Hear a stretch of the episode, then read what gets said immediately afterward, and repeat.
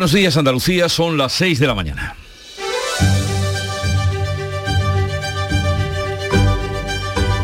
Despierta tu mente, descubre la realidad.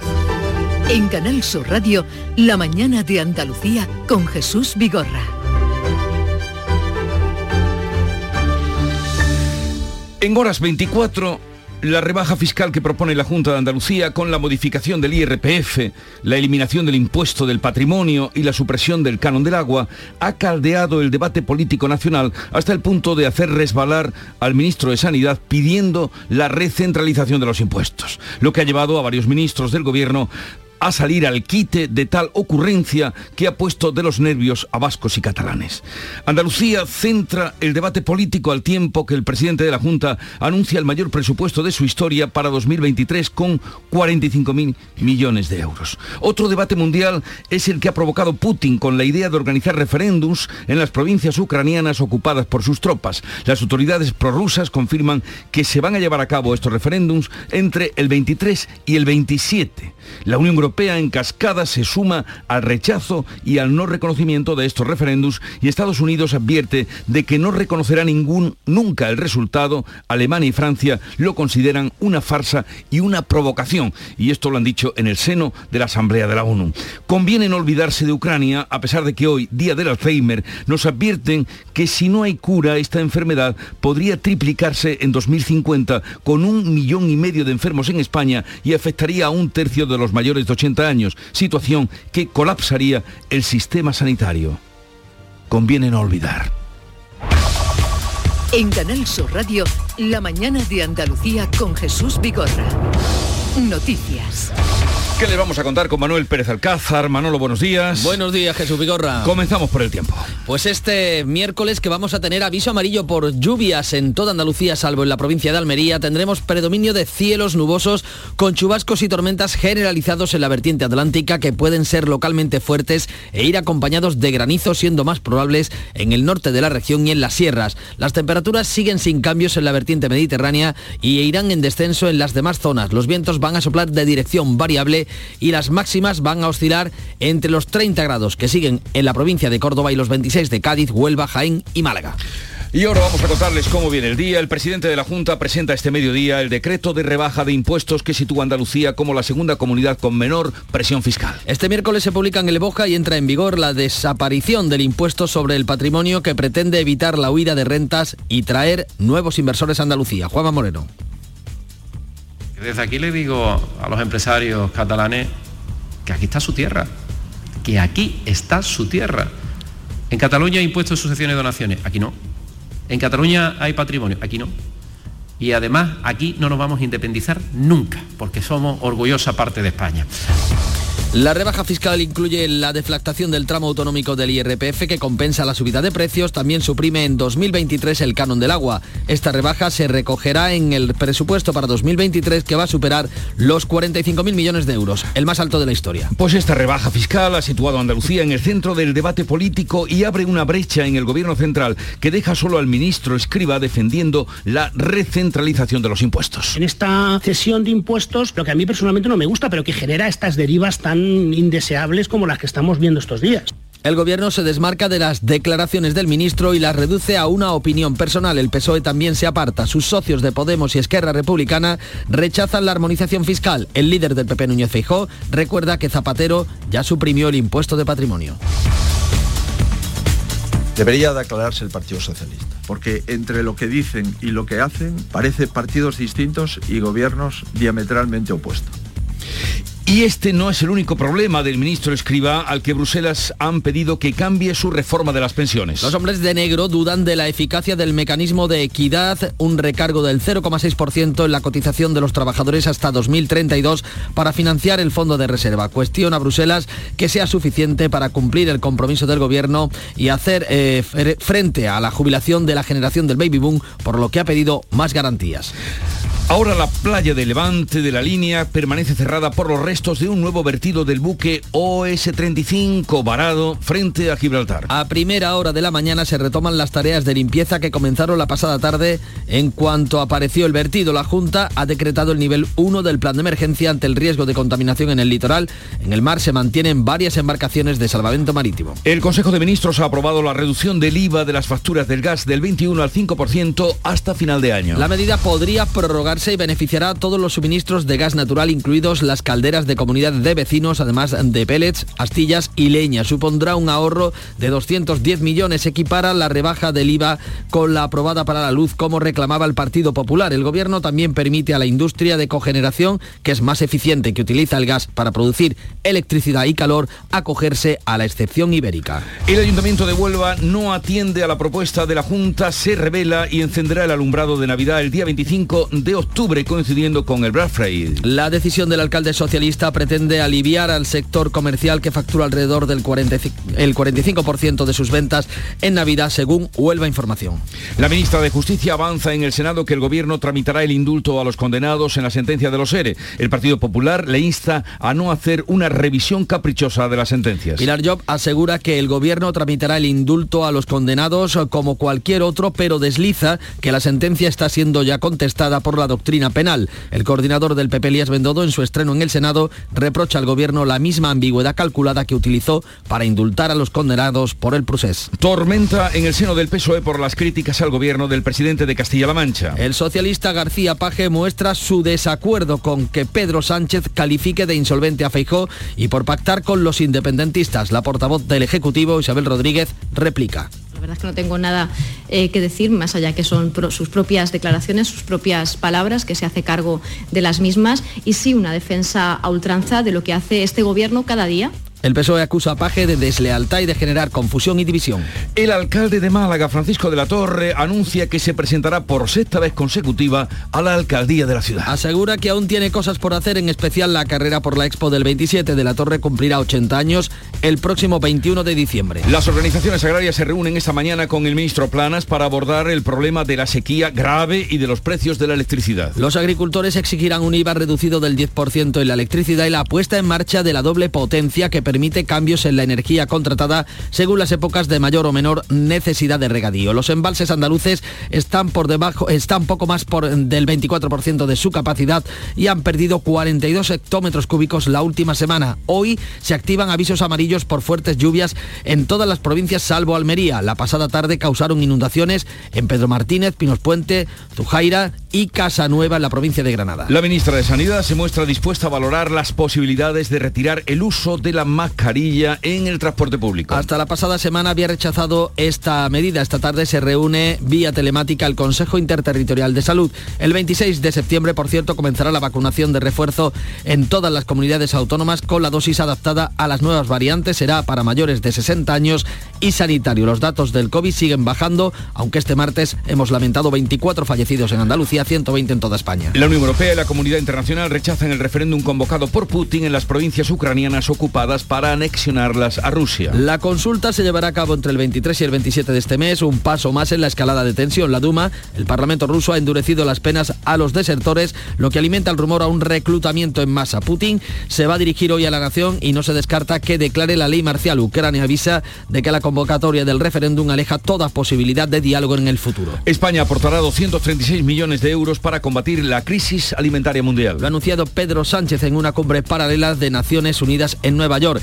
Este miércoles intervendrá en la Asamblea Joe Biden y el presidente ucraniano Volodymyr Zelensky por videoconferencia. Sánchez lo hará mañana. Este 21 de septiembre, Día Mundial del Alzheimer, lamentamos que ha sido localizado sin vida el hombre de 71 años desaparecido en la provincia de Sevilla que padecía esta enfermedad. La policía localizaba la pasada tarde a José Álvarez de 71 años desaparecido desde el pasado viernes en Alcalá de Guadaira, en Sevilla. El cadáver se ha hallado en la zona del arroyo Guadarilla. El Alzheimer es una enfermedad que padecen 124.000 andaluces. Aparecen 8.000 nuevos casos cada año. En 2050 habrá 130 millones de personas con Alzheimer en todo el mundo. En los deportes, destituido el entrenador del Málaga. Pablo Guede fue cesado anoche después de lograr solo una victoria en los seis partidos de liga. Además, la selección española prepara el partido de Nation League contra Suiza eh, del próximo sábado. Lo hace con Nico Williams y el bético Borja Iglesias como protagonistas. Pues así viene el día y vamos a ver cómo lo refleja y lo adelanta la prensa que ya ha leído y revisado y resumido. Jorge González, buenos días. Hola Jesús, ¿qué tal? Muy buenos días. Comenzamos el repaso de la prensa con el país, con este titular más destacado. Rusia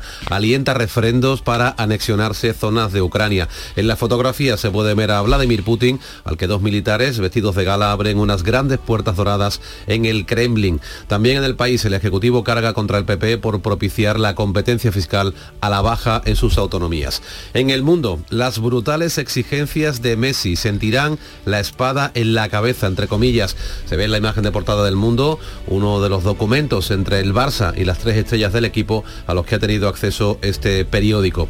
En ABC el gobierno de Sánchez ataca a la Junta por las rebajas fiscales y Andalucía tendrá el mayor presupuesto de su historia en 2023, con fotografía para el presidente Juanma Moreno durante un acto celebrado ayer en Sevilla. Y por último, la razón, presión del PSOE a Sánchez para bajar los impuestos. En las fotos podemos ver, podemos ver al presidente del gobierno con Antonio Costa, el primer ministro de Portugal, ayer en Naciones Unidas. Muy sorprendentes eh, las, eh, lo que se ha descubierto ahora de las exigencias de Messi para quedarse en el Barcelona. ¿eh? Parece que va a traer bastante cola. Sí, que lo traerá. Cola, y además van, me imagino que como suele hacer el mundo, irá entregándolo por fascículos. Por fascículos, desde luego tremendas, sorprendentes. Bueno, vamos a la prensa internacional que también nos interesa y que ya ha revisado nuestra Beatriz Almeda. Buenos días, Bea. Muy buenos días. A ver, ¿qué, ¿qué has encontrado? Pues la cuestión rusa domina las portadas internacionales. Comenzamos con el Pravda ruso.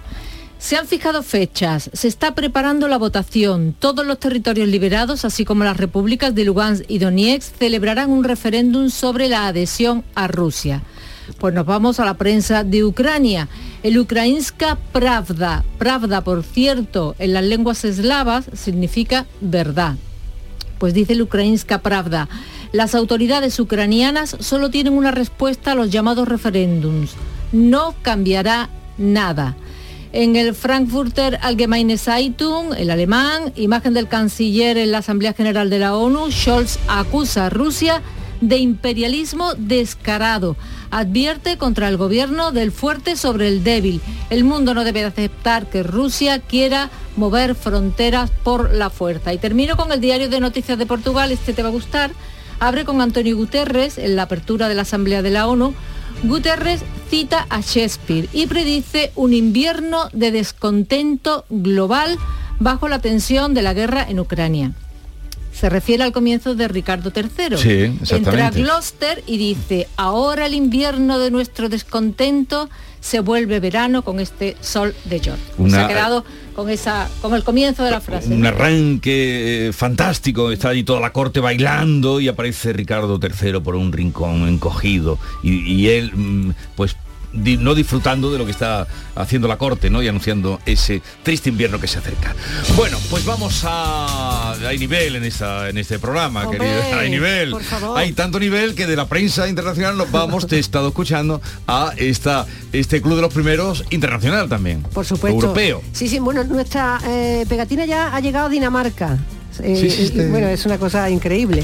Eh, hoy los miércoles lo dedicamos a la gente de la rosca, así que hay transportistas que apadrinan a su vez a otro camionero, ¿no? Juan y Ramón desde Murcia y Kiko y José Luis desde Sevilla. Y hoy hemos preguntado a los oyentes compras absurdas. y de verdad que es que a veces compramos cosas que tú dices, pero ¿para qué te metes en comprar esto que no lo utilizas? Yo lo último es la air fryer esta, la, en la aceite- em, freidora sin aceite. No le he cogido yo todavía el truquillo. Ahí la tengo. Mona, ¿eh? la encimera, ocupando sitio. Pero en fin, compras absurdas. Nos hemos pasado muy bien. Uno se da cuenta de las compras absurdas cuando llega la mudanza. Eh, bueno, eh, ¿qué tenemos para hoy? Agenda del día con Ana Giraldez. Pues tenemos una estadística, el INE difunde datos de compraventa de viviendas en julio y después de que el primer semestre del año se haya convertido en el más dinámico desde 2007, pero en junio empezó a observar cierto enfriamiento. Por otra parte, la organización agraria COAG, que va a reclamar al ministro de Agricultura Luis Planas un IVA reducido del 10% en la electricidad. En la reunión del Comité Asesor Agrario también van a pedir la puesta en marcha de la doble potencia, que sería un sistema que permite cambios de la potencia eh, coincidiendo con las épocas de mayor o menor necesidad del regadío. Por otra parte, el ministro del Interior, Fernando Grande Marlasca, va a comparecer en el Pleno del Congreso para informar sobre la tragedia del 24 de junio entre Nador en Marruecos y Melilla, donde murieron al menos 23 inmigrantes al intentar cruzar la valla de la ciudad autónoma. Y también una cita a los vocales del Consejo General del Poder Judicial que van a negociar la designación de dos magistrados del Tribunal Constitucional celebran su segunda reunión. Van a retomar esas conversaciones tras comprometerse a que los nombramientos se alcanzarán con una amplia mayoría. Algunas de las citas. Algunas de las citas para este día a las que estaremos atentos, por supuesto. La modificación del IRPF, la eliminación del impuesto del patrimonio y la supresión del canon del agua son las tres medidas aprobadas por el gobierno de la Junta que han despertado el rechazo frontal del gobierno, gobierno central, y que el tempranillo no ve tan perjudiciales. Tempranillo de la bajada fiscal. Hace 15 años sí, y ahora el no clama a los cielos. Juanma Moreno no vale y valía Zapatero ¿Han perdido la memoria los que ayer lo aplaudieron? Una bajada fiscal. ¿A quién beneficia eso? ¿A los ricos o al problema del gran paro que tenemos? ¿Se animará la inversión con la bajada de impuestos? Es lo único que pido y con más ansia espero. Beneficios para todos. Ánimos a los dineros y se espabilen e inviertan y no este plan este miedo a todo lo que suponga la inversión de algunos euros. Venga bajada fiscal, que los bolsillos son nuestros. Con el tiempo se sabrá si el trazado plan es bueno y todos salen ganando y nadie sale perdiendo. Antonio García Barbeito que volverá luego con los romances perversos. En el programa de hoy vamos a tener la visita del que fuera consejero de Sanidad. La última vez que estuvo aquí fue con ese cargo. Jesús Aguirre, pero hoy vuelve a partir de las 9 de la mañana, vamos a hablar con él ya como presidente del Parlamento de Andalucía. Flamante presidente del Parlamento. Flamante presidente del Parlamento, Jesús Aguirre, que hoy vendrá a partir de las 9 a ver qué proyectos tiene y a ver qué encomienda para llevar adelante y gestionar las sesiones del Parlamento. El día va a estar muy atractivo el programa en sí hasta las 12 de la mañana porque también vamos a acercarle una realidad. La leche puede encarecerse sobremanera. Se están sacrificando muchas vacas, muchas ovejas, vacas especialmente, que es la mayoría de la leche que tomamos, porque no pueden costearlas. Una vaca, háganse la idea de que necesita de 100 a 120 litros de agua para cada día, para vivir cada día. De eso hablaremos con José Luis de la Rosa, que es vicepresidente de la Organización de Productos eh, Lácteos del Sur. Y también vamos a tener a un escritor bestseller como es eh, Falcones, que acaba de publicar su último libro. Él fue el famoso de la Catedral del Mar y de Alfonso Falcones, y que ahora ha escrito pues, un libro también de los que él escribe de 800 páginas, Esclava de la Libertad, que pasa un poco por todo el esclavismo de Cuba. Y luego terminaremos con el consultorio del comandante Lara. Dice, doctor, eh, ¿cómo estoy? Dice, que ¿cómo está? A usted le quedan dos meses de vida. Dice, ¿dos meses de vida? Dice, sí. Dice, ¿y, pueden ser julio y agosto? Ya se pasaron julio y agosto. Bueno, eh, sigue ahora la información en Canal Sur eh, Radio y este es el disco que de la emisora hermana de Canal Fiesta Radio hoy nos llega. Erika y Abraham Bateo.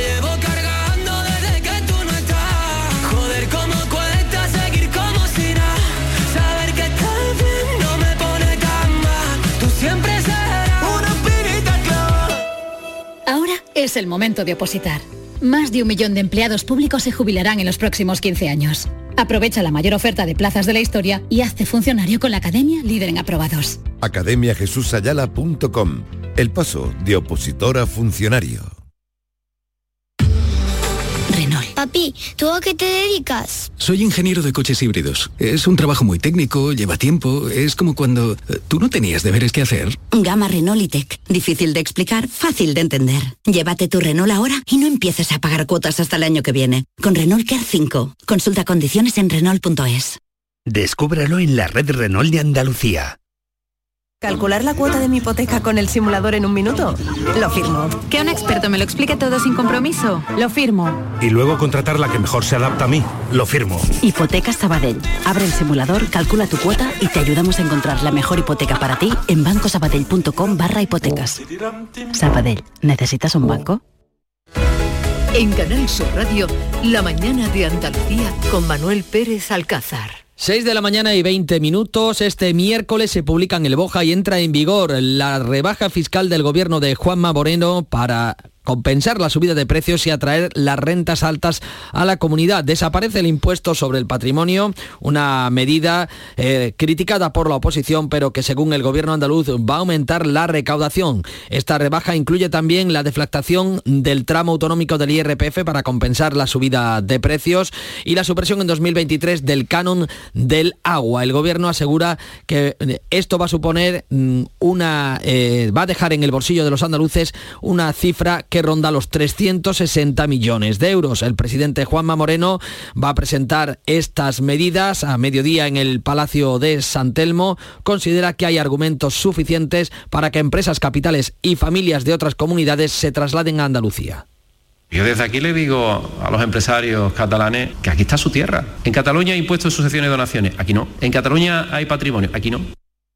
Esta rebaja fiscal ha situado a Andalucía en el centro del debate político nacional y confronta dos modelos, el de las comunidades gobernadas por el PP y el del gobierno central de PSOE y Unidas Podemos. También abre una brecha en el seno del Ejecutivo de Sánchez. El ministro Escribá se ha quedado solo defendiendo la recentralización de impuestos para evitar que las comunidades puedan regular cada una a su manera. La ministra portavoz Isabel Rodríguez lo reduce, la opinión de Escribá, a una opinión personal.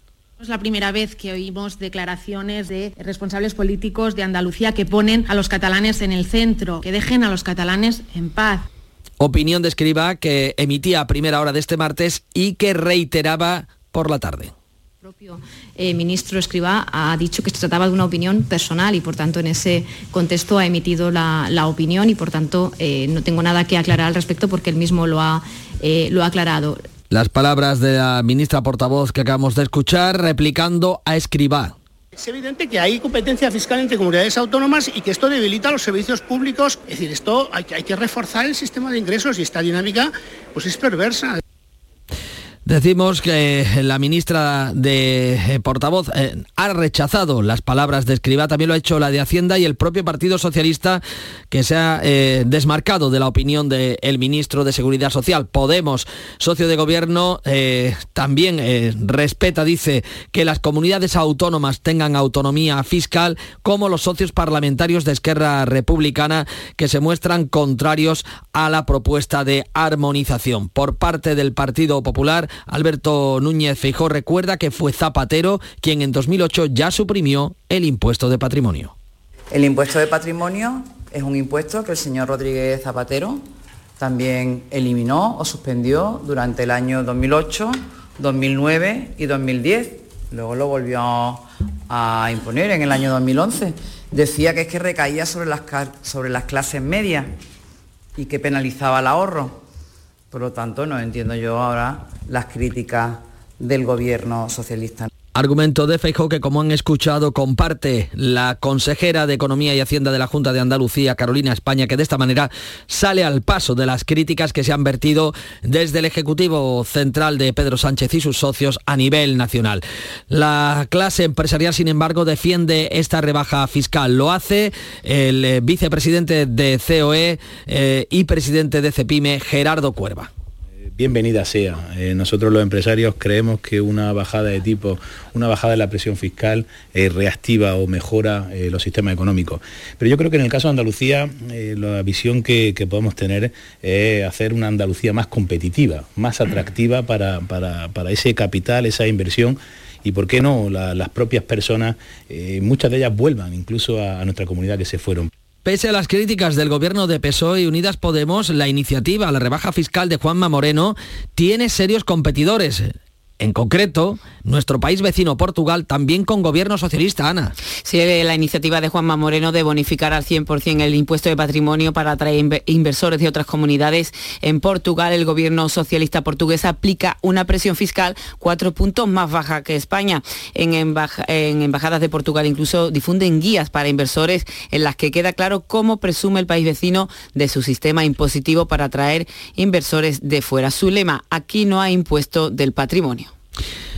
La rebaja fiscal que va a quedar reflejada en los presupuestos de la Junta del próximo año que marcarán un nuevo récord al superar los 45.000 millones de euros. Pero este asunto no es el único que ha enturbiado la jornada al ministro Escriba. Funcionarios de la Comisión Europea, los hombres de negro, llevan desde el lunes en España y dudan de que el mecanismo de equidad para compensar las pensiones pueda cumplir con el compromiso del Ejecutivo español para hacer frente, entre otras cosas, a la incorporación de la generación baby boom al cobro de las pensiones. La hablamos ahora de otro asunto, nos situamos en el campo de Gibraltar porque la playa de Levante de la línea sigue cerrada desde la pasada tarde al registrarse nuevos vertidos del buque OS-35, el que se encuentra parado frente a Gibraltar. A primeras horas de la mañana se retomarán las tareas de limpieza. La Junta ha decretado el nivel 1 del plan de emergencia. En el mar se mantienen varias embarcaciones. Ana Torregrosa, buenos días. Buenos días. Los restos de vertido llegaban en la tarde de ayer, horas después de que Gibraltar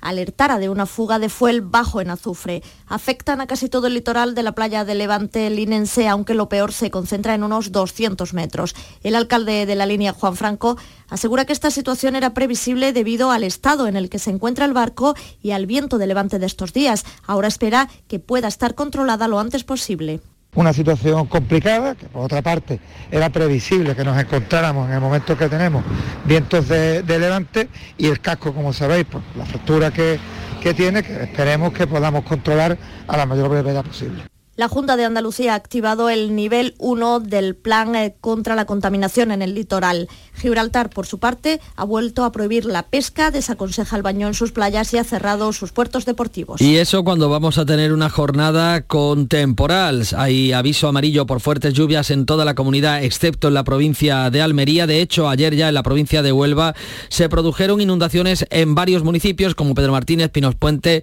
Zujaira o Casanueva. Algunos testigos han contado a las redes lo que han visto. Pues sí, parece que el barranco ha saltado un poquillo. su bendito. En los coches se lo lleva, ¿eh? ¡Hola!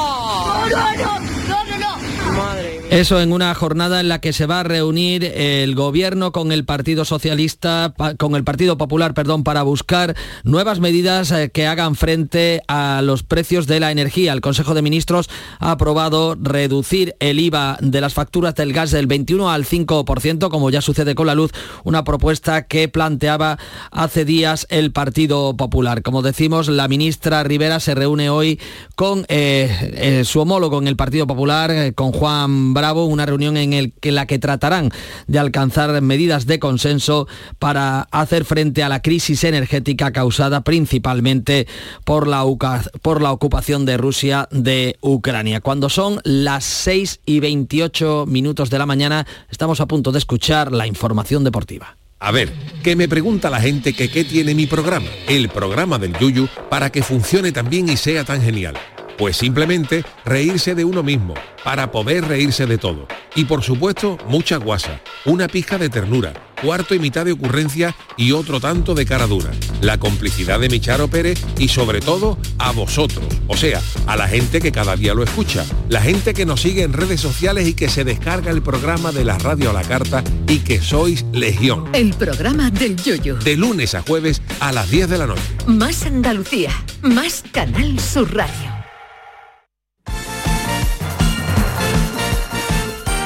6 y 28 minutos de la mañana, Antonio Camaño, el Málaga, nuevo cese, en este caso el entrenador, buenos días. Hola, ¿qué tal? Buenos días. Ha caído el primer entrenador de un equipo andaluz, Pablo Guede, fue cesado anoche como entrenador del Málaga después de un mal inicio de temporada. Los resultados y sobre todo las malas sensaciones han sentenciado a un técnico que solo ha conseguido una victoria en los seis partidos de liga. Por la mañana, desde los diversos grupos de opinión, se pidieron destituciones masivas en el conjunto de la Costa del Sol. No solo la salida de Guede, sino que ante la crisis deportiva de la entidad se reclaman cambios drásticos en todos los estamentos. Así que Pablo Guede deja de ser entrenador del equipo de la Costa del Sol. Mientras tanto, la selección española trabaja en su segunda sesión preparatoria para preparar el partido del próximo sábado ante Suiza. Todas las miradas puestas en el Bético, en Borja Iglesias, que sigue siendo uno de los protagonistas de esta concentración de la selección de Luis Enrique. Y aprovechando la entrega de los premios Blasque, el presidente del Sevilla, José Castro, ha lanzado un mensaje al sevillismo sobre el mal comienzo del equipo en la temporada y de la esperada y necesaria reacción del equipo. Lo tiene claro Pepe Castro. Yo ya lo he dicho, vamos a salir de ahí, no tengo ninguna duda. Toda, toda el armamento está para poder salir de ahí y seguiremos trabajando para salir de ahí. El fútbol no solo es acertar, hay también momentos de azar que a veces también se vuelven en contra. Pero yo no tengo ninguna duda que vamos a salir de ahí. Andalucía son las seis y media de la mañana. La mañana de Andalucía con Jesús Vigorra. Y a esa hora les resumimos en titulares las noticias más destacadas que les venimos contando con Pérez Alcázar.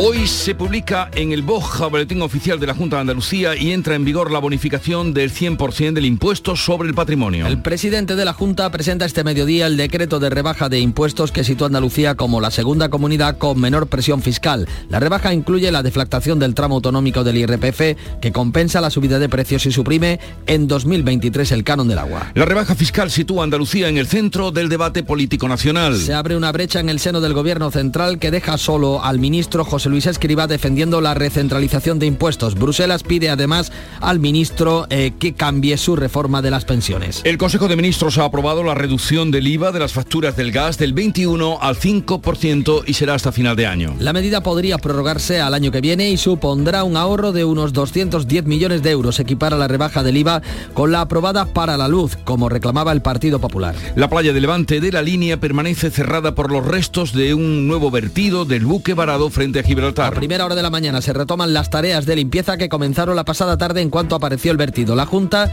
ha decretado el nivel 1 del plan de emergencia. Hoy se celebra y se recuerda el Día Mundial del Alzheimer. Una enfermedad que padecen 124.000 andaluces. Aparecen 8.000 nuevos casos cada año. En 2050 habrá 130 millones de personas con Alzheimer en todo el mundo.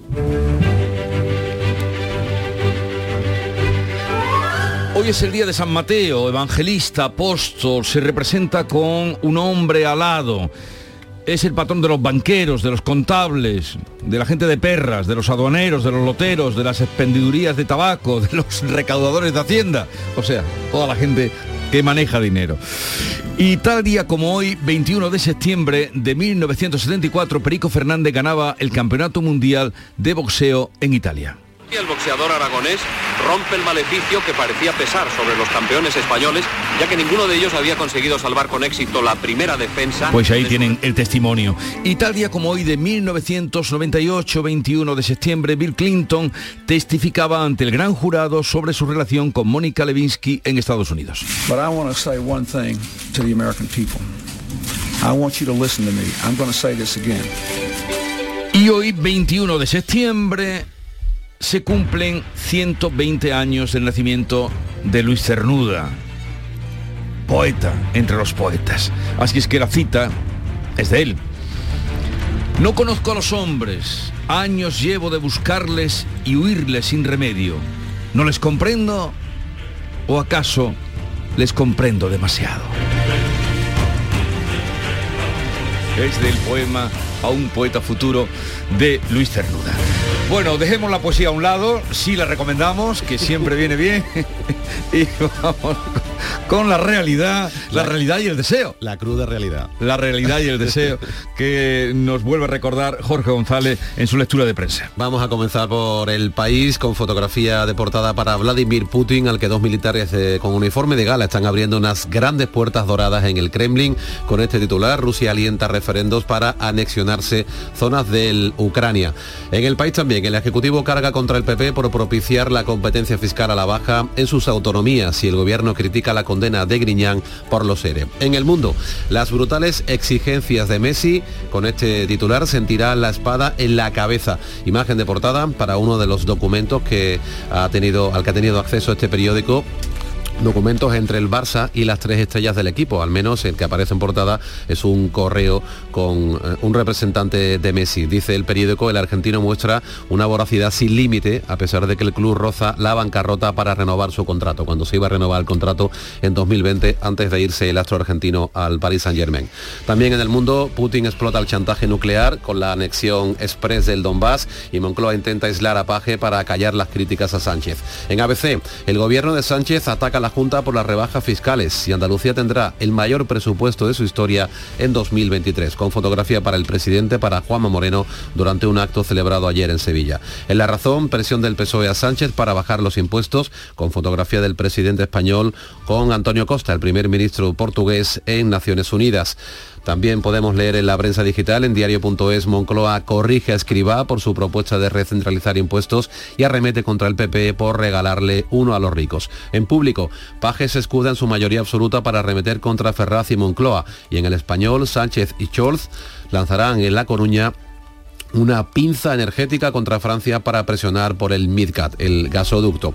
En la prensa andaluza, en Ideal de Granada, los expertos alertan del riesgo de la gripe y otra mutación de la COVID para este otoño. También una pequeña llamada con una foto pequeñita en portada, una tromba de 15 minutos inunda Pedro Martínez y deja atrapado un autobús escolar. En Málaga hoy, De la Torre aspirará con 80 años a un séptimo mandato como alcalde. En Diario de Sevilla, la cirugía estética seduce a los jóvenes. La edad de inicio baja de los 35 hasta los 20 años para iniciarse en la cirugía estética. Atención. Y en Ideal de Almería, el envejecimiento poblacional triplicará los casos de Alzheimer en Almería hasta 2050. Y un rápido repaso también a la prensa económica. En El Economista, Rubini espera una recesión larga y fea durante todo el 2023. Hablan del economista Nuriel Rubini, que ya predijo la crisis en 2008. En cinco días, el gobierno desautoriza al ministro Escribá y asegura que no va a centralizar impuestos. Y por último, expansión, guerra de Iberdrola y Endesa contra Repsol y Naturgy. Pues vamos ahora a la segunda entrega también de la prensa internacional. Beatriz Almeda, ¿qué has encontrado? Pues quedan cuatro días para las elecciones italianas y eso se nota en la prensa de ese país. En la República leemos hoy, espero que después de nuestra victoria suceda lo mismo en España. Son palabras de Giorgia Meloni, líder del partido ultraderechista Fratelli de Italia. Explica que con Vox nos une la estima, la amistad y la lealtad mutua.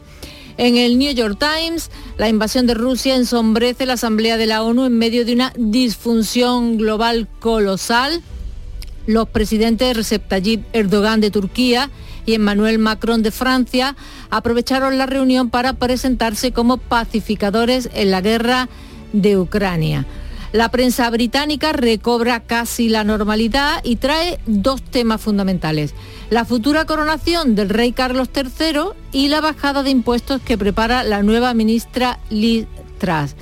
En el diario The Sun eh, leemos que eh, el rey Carlos será coronado la próxima primavera. Pues sí que, sí, pues fíjate, que van a esperar. Su madre tardó casi un año, más de un año tardó la madre y el hijo va a tardar menos. Igual se arrepiente y todo. Eh, en el Times nos cuentan que Listras planea reducir el impuesto de transmisiones patrimoniales para impulsar el crecimiento económico. Bueno, eso es que lo de Andalucía. Vaya, vaya.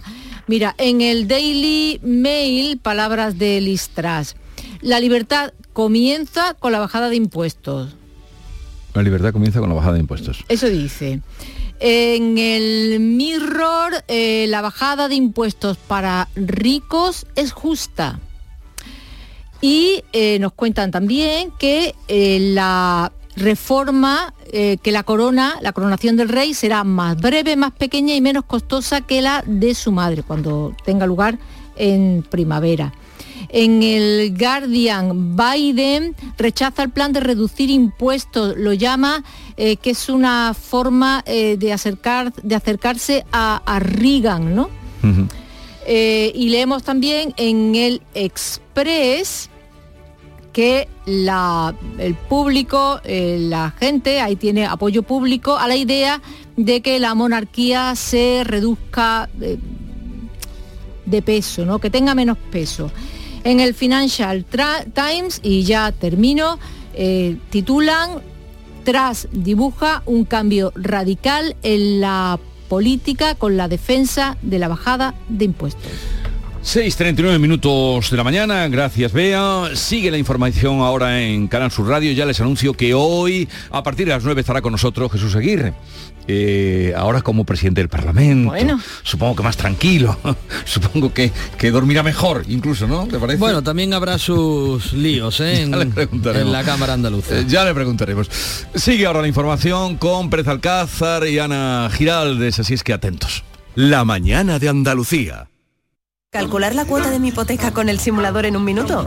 Lo firmo. Que un experto me lo explique todo sin compromiso. Lo firmo. Y luego contratar la que mejor se adapta a mí. Lo firmo. Hipotecas Sabadell. Abre el simulador, calcula tu cuota y te ayudamos a encontrar la mejor hipoteca para ti en bancosabadell.com barra hipotecas. Sabadell, ¿necesitas un banco? ¡Ea! Ya está ahí el niño del vecino con la pelotita. ¿Pero qué dices, Yuyu? Si ese niño es un figura, ese va a ser un crack. ¡Un crack! La que es una crack es mi mujer, que llamó a Hogar Solar, pusimos las placas solares y ahorramos tela en la factura de la luz. Vaya pelotazo, ¿no? Pelotazo le daba yo al padre del niño. Llama al 955 31 80 80. Hogar Solar, la luz que te ayuda a ahorrar. Cariño, el día que te cases, ese día que recordarás toda tu vida, habrá sorteo de Bonoloto. Pero mamá, si nos acabamos de conocer. Y al día siguiente que os iréis de luna de miel también. Mamá. Y el día que tengas tu cuarto hijo también. Mamá. Y el día que ya no queráis venir a verme. Mamá, eso no pasará nunca. Sí, sí, pasará. Habrá sorteo. Hoy hay sorteo de Bonoloto y mañana también. Juega ahora de lunes a domingo por 50 céntimos la apuesta. Bonoloto, el juego que más oportunidades te da. Loterías te recuerda que juegues con responsabilidad y solo si eres mayor de edad. Sencilla, Sencilla, rápida, rápida, fácil de manejar. fácil de Así es la nueva app de Canal Sur Radio. Con todos los programas y audios destacados, los podcasts, emisiones en directo. Para que sigas conectado a nuestra programación y a los espacios que más te gustan y sigue. Cuando quieras, donde quieras. Descárgate ya nuestra app. Todo Canal Sur Radio, Radio Andalucía Información, Canal Fiesta, flamencoradio.com y Canal Sur Radio Música para ti. Cuando quieras, donde quieras. Más Andalucía, más Canal Sur Radio. En Canal Sur Radio, la mañana de Andalucía con Manuel Pérez Alcázar. 6 de la mañana y 41 minutos. La ministra de Justicia ha avanzado en el Senado que el gobierno tramitará el indulto a los condenados en la sentencia de los ERES. El Partido Popular le insta a no hacer una revisión caprichosa de las sentencias. Carmen del Arco, buenos días. Buenos días. Elías Bendodo se estrenaba en el Senado con los indultos que cree cercanos. Observa un gobierno preparando el terreno como hizo con los condenados por el proceso. Por eso dice que no concreta el gobierno qué es lo que va a hacer. Lo que ve es un ejercicio de una ambigüedad calculada. La ministra Pilar Job asegura que la tramitación de esta medida de gracia se hará igual que cualquier otra cumpliendo la ley y la Constitución. Bendodo y Job. Las sentencias están para cumplirse. Y los gobiernos ni mucho menos están para hacer una revisión libre y caprichosa de las sentencias judiciales. Y menos aún cuando nadie de su bancada han pedido perdón y no ha existido ni el más mínimo arrepentimiento. No voy a ser yo quien tenga que recordarle el inventario de indultos que hubo durante las presidencias de los presidentes Rajoy y del presidente Aznar. Aquello, señoría, aquello sí que fue una barra libre. La ministra añadía en defensa de los condenados que la sentencia no ha sido unánime. En relación a los indultos, la vocal del Poder Judicial, Ángeles Sepúlveda, propuesta por el PSOE y que ha firmado la petición de indulto de Griñán, ha defendido en estos micrófonos sus razones frente a las críticas de otros siete magistrados que lamentan que comprometa al Supremo. Yo solamente he apoyado con mi firma a, título estrictamente particular una petición de carácter humanitario de su familia, con lo cual mm, lo firmó en conciencia. El indulto agita al PSOE, pero también hay otra tormenta en el seno del Partido Socialista por las críticas al gobierno del presidente castellano manchego. García Paje muestra desacuerdo con que Pedro Sánchez califique de insolvente a Feijóo y por haber pactado con independentistas. La ministra portavoz Isabel Rodríguez, eh, que ha vuelto a acusar a Feijóo de insolvente, no ha querido valorar las declaraciones de Paje. La verdad es que no tengo nada eh, que decir, más allá que son sus propias declaraciones, sus propias palabras, que se hace cargo de las mismas, y sí una defensa a ultranza de lo que hace este gobierno cada día. El portavoz del PSOE, Pachi López, ha replicado a Paje que no está en el gobierno para estar cómodo, sino para dar soluciones. Un gobierno se le castiga si no gobierna. Y este gobierno gobierna, utiliza los recursos para ayudar a la gente, a la economía productiva y a proyectar este país hacia el futuro y practica diálogo y el entendimiento Varones socialistas han acusado a Paje de desleal. El portavoz de Esquerra, socio parlamentario del gobierno, dice que el presidente castellano manchego podría estar en el Partido Popular. Santiago Abascal, presidente de Vox, reitera que está a la espera de que Macarena Olona decida si vuelve a la política y si se afilia de nuevo a Vox. El líder de esta formación no ha querido dar detalles sobre su relación con la que fuera candidata a la presidencia de la Junta. Macarena Lona nos dijo hace solo mes y medio que no podía cumplir con su compromiso con los andaluces por motivos de salud y que había decidido abandonar la política y volver a la abogacía del Estado. Nosotros, en primer lugar, tenemos que celebrar su pronta recuperación y, en segundo lugar, estamos a, la expectativa y a la espera de que ella misma nos cuente si ha decidido volver a la política y afiliarse de nuevo a Vox o si, por el contrario, va a mantener lo que nos planteó hace un mes.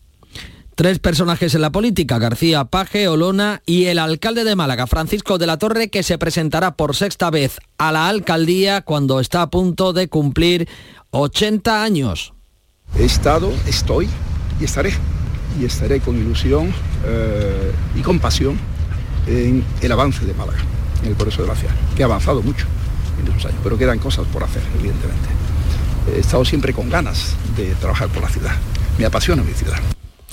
Por cierto que un sondeo del grupo Joly eh, asegura hoy que el PP de Núñez Feijóo podría gobernar con Vox a pesar del ligero ascenso que le da al Partido Socialista tras el verano. Continúa la tensión en eh, Ucrania. La Unión Europea se suma al rechazo al eh, reconocimiento de los referéndums que, que, Vladimir Putin plantea en las provincias ucranianas ocupadas. Las autoridades prorrusas confirman que se celebrarán entre el día 23 y 27. Eh, la Duma, el Parlamento ruso, ha endurecido las penas a los desertores, lo que alimenta el rumor a un reclutamiento en masa. Putin se va a dirigir hoy a la nación y no descarta que se declare la ley marcial. En España eh, se ha conocido que el gobierno está dispuesto a aportar 236 millones de euros para combatir la crisis alimentaria mundial. Lo ha anunciado Pedro Sánchez en Nueva York en eh, la cumbre paralela a la Asamblea de Naciones Unidas. Con ese dinero contribuiremos a los planes internacionales y a nuestra propia agencia de desarrollo. Permítanme ser claro, no hay paz con hambre y no podemos combatir el hambre sin paz. El mundo espera mucho de nosotros. Actuemos juntos, actuemos ahora. Hoy se reúne el Consejo de Salud, eh, el Consejo Interterritorial de Salud, que podría plantear ya la retirada de las mascarillas. Eh, también hay reunión de las organizaciones agrarias con el ministro de Agricultura, Ana. Si reclaman un IVA reducido del 10% en la electricidad. En la reunión del Comité Asesor Agrario, COAC también va a demandar la puesta en marcha de la doble potencia. Es un sistema que permite cambios en la potencia contratada coincidiendo con las épocas de mayor y menor necesidad de regadío. En Sevilla ha aparecido el anciano que había desaparecido en Alcalá de Guadaira con 71 años, eh, ha aparecido su cadáver, sufría Alzheimer. Todo eso en el día en el que conmemoramos el Día Mundial de esta enfermedad. Beatriz Caleano. Junto a ustedes entramos en un centro de día de pacientes con Alzheimer. Tenéis que señalar todos los símbolos de la carita. Intentamos conocer su realidad y su día a día, esa cotidianidad que desapareció de sus hogares. El día a día de, de una pareja, un matrimonio en este caso, que vamos a cumplir ya 40 años el año que viene, pues supone, supone una diferencia grande, porque ya no puedes compartir como antes digamos, determinadas preocupaciones. Antonio es cuidador. A su casa llegó el Alzheimer en 2019. Lo padece su mujer. Antes lo había sufrido su suegro. Hemos conseguido eh, retrasar el desarrollo natural de la enfermedad gracias a los talleres de desarrollo cognitivo y también lógicamente tiene su tratamiento farmacológico. A falta de suficientes medios públicos, las familias se apoyan en las asociaciones. Antonio Monroy es presidente de una de ellas, la Asociación Sevillana de Lucha contra el Alzheimer. Su mujer lo padeció hace años. Ninguno. Llegan y no saben. Empiezan porque no saben. ¿Qué hago yo? Se hunde. Entonces nosotros le guiamos eh, cómo tienen que hacerlo, cómo se tienen que dirigir a trabajadora social nuestra. Poco a poco sus familiares van borrando los recuerdos y lo peor, viven alejados del presente. Yo le podía decir que tenía un nieto precioso y una nieta preciosa y tal, y se le ilumina la cara, pero no sabe ni siquiera de lo que yo le estoy comunicando. Entonces es destructivo, para el cuidador es muy destructivo, es muy doloroso. Termino con una reflexión que nos hace María, ya sin micrófono. Cuando muere alguien con Alzheimer es la segunda vez que lo hace. La primera ocurre cuando dejan de reconocer a quienes más querían. Día del Alzheimer para recordar y concienciar en la lucha contra esta enfermedad. Un día en el que el chef madrileño David Muñoz ha sido elegido por segundo año consecutivo como mejor chef del mundo. Ha sido en la gala que organiza The Best Chef Awards y que, eh, como decimos, ha vuelto a situar al creador de Diverso como mejor chef del mundo. 7 menos 10 de la mañana, información local.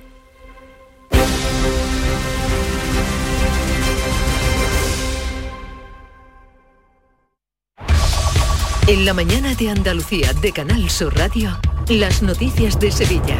Con Pilar González.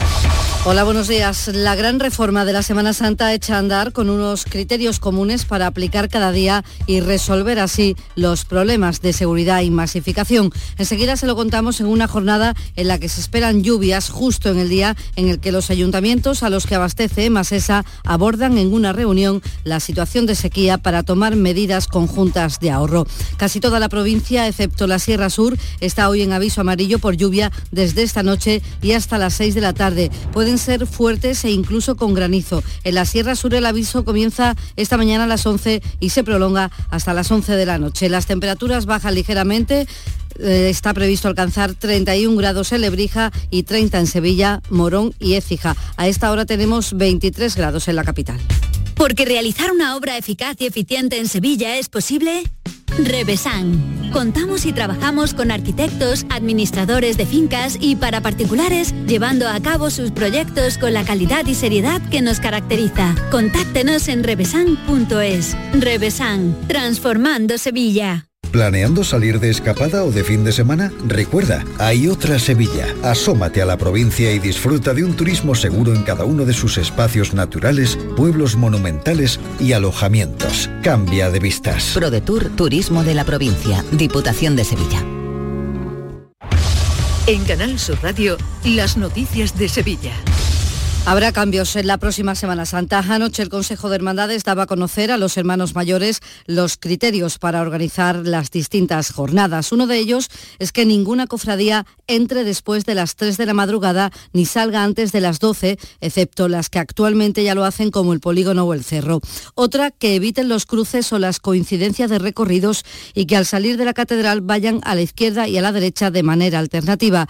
Los actuales problemas de seguridad y masificación se pueden solucionar con estos criterios que ahora los distintos días de la semana van a abordar para plantear una solución y eso será después de la Navidad y afectará sobre todo en principio al Domingo de Ramos, al miércoles santo y a la madrugada. Con esta reforma, dice el presidente del Consejo, Francisco Vélez, habrá cambios en el orden de las cofradías y también en horarios e itinerarios. Son unos criterios objetivos para todas las hermandades. Es un criterio que se aplica exactamente igual a todos y cada uno de las jornadas de Semana Santa y que bueno, vamos a llevar a cabo con un calendario previsto porque bueno, es la intención de esta institución que esta Semana Santa pues, eh, se procesione con acuerdo de estos criterios. Hoy se esperan lluvias muy necesarias porque los niveles de los pantanos siguen bajando. Los del Guadalquivir, que son los que abastecen a nuestra provincia, están apenas a un 20,6% de su capacidad y las reservas bajan semana tras semana. Esta mañana, de hecho, los 12 ayuntamientos que se abastecen de Masesa se reúnen con la empresa y con el secretario de Estado de Medio Ambiente para acordar medidas ante la inminente declaración de estado de sequía que supondrá limitaciones, aunque sin restricciones en el consumo doméstico. Trata de que en todos los municipios haya las mismas limitaciones. Además, según ha explicado el consejero delegado de Masesa, Jaime Palop, se establecerán sanciones por derroche de agua, pero siempre con una intención persuasiva y no recaudatoria. No interesa que sean multas para recaudar, interesa que sean multas para poner de manifiesto que se tienen actos insolidarios, que son personas pues que están haciendo un uso del agua que va en contra de la comunidad y que va en contra de que aguantemos al máximo ante un cambio climático que no sabemos cuál es el alcance y la magnitud que va a tener. En Lora del Río tienen ahora problemas de turbidez en el agua que llega a los domicilios. De momento es potable, aunque se van a realizar controles. El concejal de, eh, responsable de aguas, Miguel Ángel Rosa, explica que se debe al bajo nivel de envase que abastece al pueblo. Apenas está al 16% de su capacidad y también al mal estado de unas conducciones muy antiguas. Llevamos sobre 20, 25 años eh, donde no se ha hecho una inversión en Lora del Río en condiciones para cambiar las tuberías, que es donde está el problema. ¿Qué ocurre? Mucha gente habrá dicho del tema del pantano, de la presa José Torán, también es un condicionante que estamos a un 16%.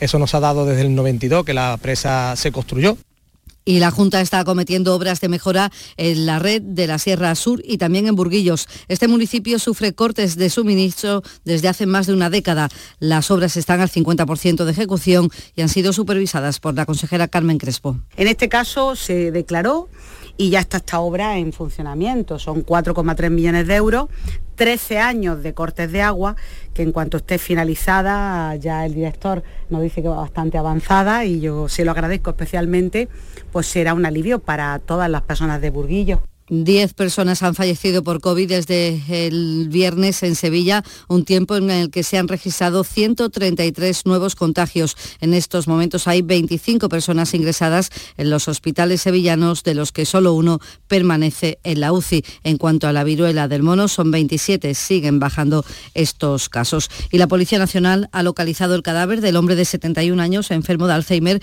que había desaparecido el viernes en Alcalá de Guadaira. Estaba cerca del arroyo Guadaira Numerosos efectivos lo habían estado buscando por el Parque Romana y también por la ribera del río, apoyados con un helicóptero, drones y caballos. Finalmente era localizado la pasada tarde. Hoy, como saben, es el día del Alzheimer y el presidente de SOS desaparecido, Joaquín Amils, ha señalado aquí en Canal Sur Radio la importancia de que estas personas lleven geolocalizadores porque son altamente vulnerables quizás sea momento de, empezar a, concienciar a los familiares de que estos enfermos vayan con dispositivos de geolocalización. Hoy en día hay un amplio abanico de, estos dispositivos, relojes, pulseras, teléfono, lo cual pues de forma inmediata nos permite eh, poder localizar.